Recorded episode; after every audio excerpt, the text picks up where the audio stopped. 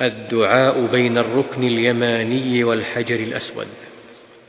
يقول ربنا آتنا في الدنيا حسنة وفي الآخرة حسنة وقنا عذاب النار.